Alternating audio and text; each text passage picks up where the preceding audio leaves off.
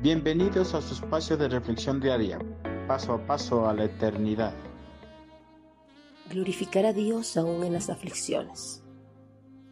Cuando las cosas marchan bien en nuestras vidas, se nos hace fácil seguir en los caminos del Señor. Se nos hace fácil asistir regularmente a la iglesia para exaltar y glorificar el santo nombre de Dios. Se nos hace fácil entregar nuestros diezmos y ofrendas para que la obra de Dios siga adelante. Pero, ¿qué pasaría si las cosas empiezan a complicarse? ¿Qué pasaría si los problemas y las enfermedades viniesen a nuestras vidas?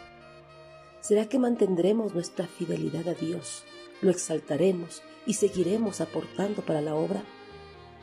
Algunos cristianos, cuando los problemas y enfermedades llegan a sus vidas, se afligen, pierden su confianza en el Señor y pronto se apartan del camino de la salvación y la vida eterna.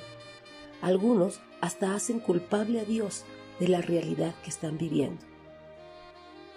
¿Esta forma de proceder de algunos cristianos será correcta?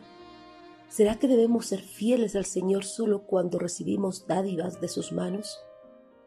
Job, uno de los hombres bíblicos que perdió su fortuna, sus hijos y su salud, nos da la respuesta para estas inquietudes. Sin embargo, Job contestó, Hablas como una mujer necia. ¿Aceptaremos solo las cosas buenas que vienen de la mano de Dios y nunca lo malo? A pesar de todo, Job no dijo nada incorrecto.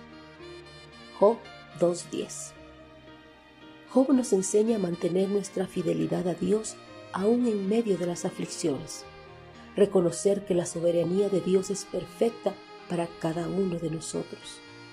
Tener estos pensamientos y aplicarlos en nuestras vidas no será fácil, pero debemos tratar de hacerlo.